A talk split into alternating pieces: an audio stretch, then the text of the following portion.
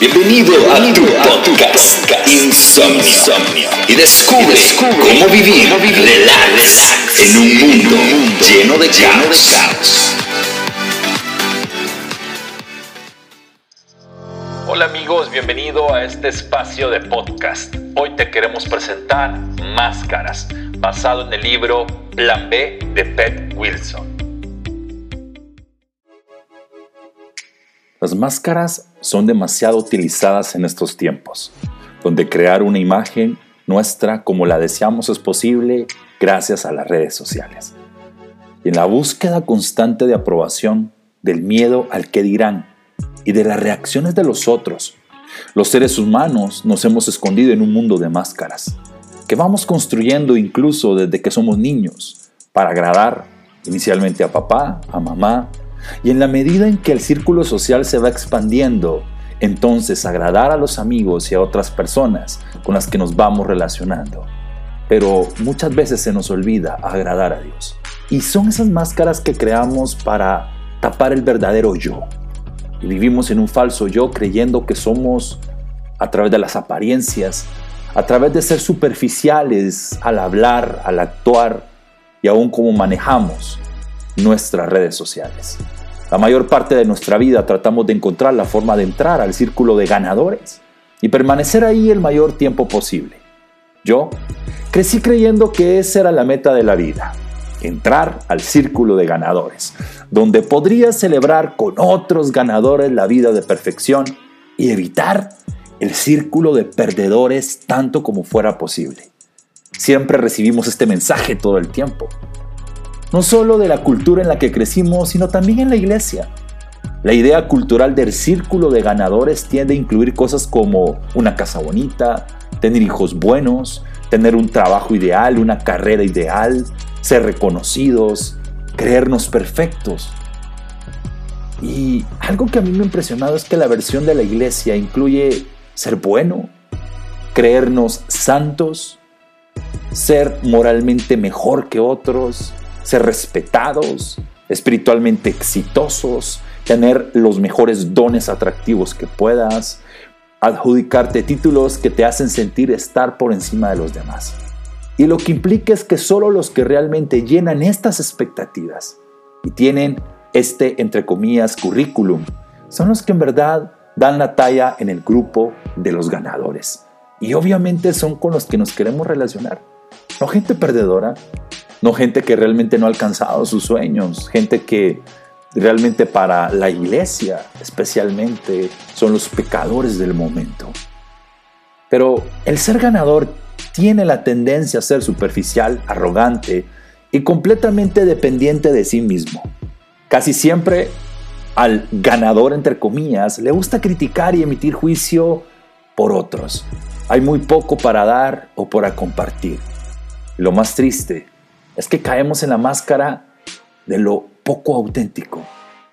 Y muy frecuentemente nos terminamos sintiendo como si acabáramos de ganar un paquete llamado éxito, que terminó pesando una tonelada, pero que está completamente vacío. También he estado en diferentes círculos de perdedores, con personas que estaban experimentando dolor, sufrimiento y desilusión, llenos de pecado Mientras que las personas en el círculo de ganadores son notarias por sus críticas, la gente quebrantada en el círculo de perdedores es un poco más renuente a juzgar. Sus errores y sus fracasos le recuerdan que todos dependemos de la gracia y de la misericordia de Dios. Lo que a muchos nos hace falta es ser auténticos y genuinos, los unos con los otros y también con nosotros mismos. Muchas veces se nos hace difícil reconocer el, regalo de la restauración que Dios nos ofrece todos los días. La cultura en la que vivimos hoy en día designa demasiadas expectativas de cómo luce el éxito real. Nuestras comunidades cristianas instituyen estándares que ningún ser humano puede cumplir coherentemente. Entonces, la pregunta es, ¿qué hacemos? Y esto es lo que muchos hacemos. Nos escondemos. Pretendemos ser algo que no somos. Nos sumergimos en una falsa realidad y hasta podemos fingir ser alguien que realmente no somos para pretender ser ganadores, ser perfectos, ser realmente santos. Podemos fingir todo el tiempo, pero sabes una cosa, Dios nos conoce como somos. Podemos ocultar nuestro dolor, nuestro pecado y nuestro sufrimiento escapando hacia una conducta adictiva. O tal vez simplemente podemos adoptar el hábito de no dejar que nadie, incluyéndonos a nosotros mismos, sepa quiénes somos realmente y con qué estamos luchando en realidad. Jesús hace hincapié en la importancia de la autenticidad. A lo largo de los cuatro evangelios, uno de mis pasajes preferidos, se encuentra en una parábola que cuenta la historia de dos hombres que fueron a orar. Esta historia la encuentras en Lucas 18 del 9 al 12. Luego Jesús contó la siguiente historia a algunos que tenían mucha confianza en su propia rectitud y despreciaban a los demás. Dos hombres fueron al templo a orar, uno era fariseo y el otro era un despreciado cobrador de impuestos. El fariseo, de pie, apartado de los demás, hizo la siguiente oración. Te agradezco, Dios, que no soy como los otros, tramposos, pecadores, adúlteros. Para nada soy como ese cobrador de impuestos. Yo ayuno dos veces a la semana y te doy el diezmo de mis ingresos. Este fariseo es del superficial grupo de ganadores que creemos muchas veces haber alcanzado. Lo que implica es que este fariseo quería distanciarse de los círculos de los pecadores, de los que eran del otro bando. Él se consideraba superior y por lo tanto quería separarse físicamente de aquellos que él consideraba impuros. Pero no es tanto una oración lo que él hizo, sino una lista de todas las personas que no están en su círculo de ganadores. Y él es bastante específico. Ladrones, injustos, adúlteros y por supuesto los cobradores de impuestos, a quienes se consideraba como lo más bajo de lo bajo en ese tiempo en la sociedad. Ahora bien, esta lista no debería parecerte extraña, pues tú también tienes una lista, ¿o no? Todos tenemos una lista inédita en nuestros corazones de las personas que, al compararnos con ellas, nos creemos mejores. No hablamos de la lista públicamente, pero la realidad es que la lista está causando un tremendo daño en nuestra habilidad de vivir y aceptar a otras personas. Por lo general los pecados que exhibimos o no toleramos en los demás son aquellos pecados con los cuales personalmente no luchamos muchos. ¿Sabes qué pecados consideramos que son los más despreciables para el corazón de Dios? Aquellos que normalmente no cometemos. Los que sí cometo, esos sí son perdonados. Y así es como muchos piensan a la hora de emitir un juicio sobre otros. Aquellos que simplemente no me tientan o aquellos a los que no admito. Esos son los pecados en mi lista. Esos son contra los que hago campaña de juicio y crítica.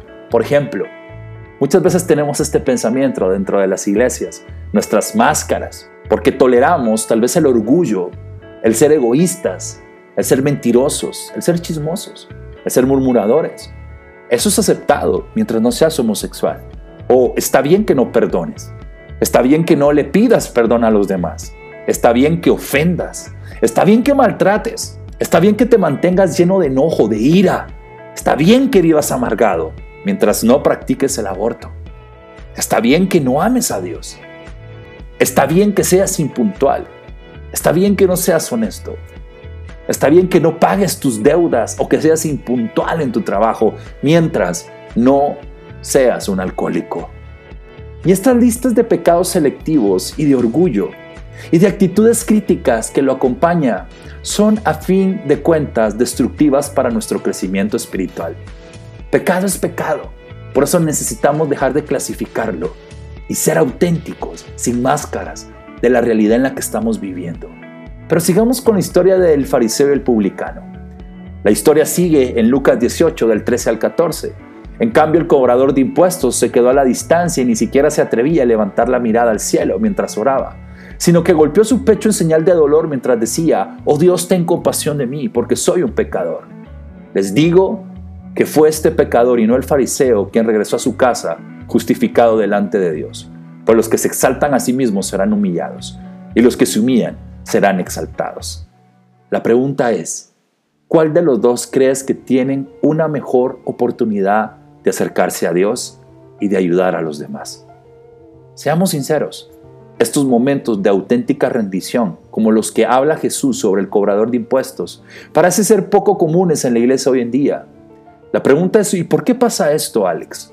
Una falacia que muchos hemos adoptado es que cuando te conviertes en cristiano, necesitas por lo menos aparentar que todo está en orden, por lo menos usar esa falsa máscara de santidad. Un escritor dijo, queremos que traigas tu Biblia, pero no tus problemas.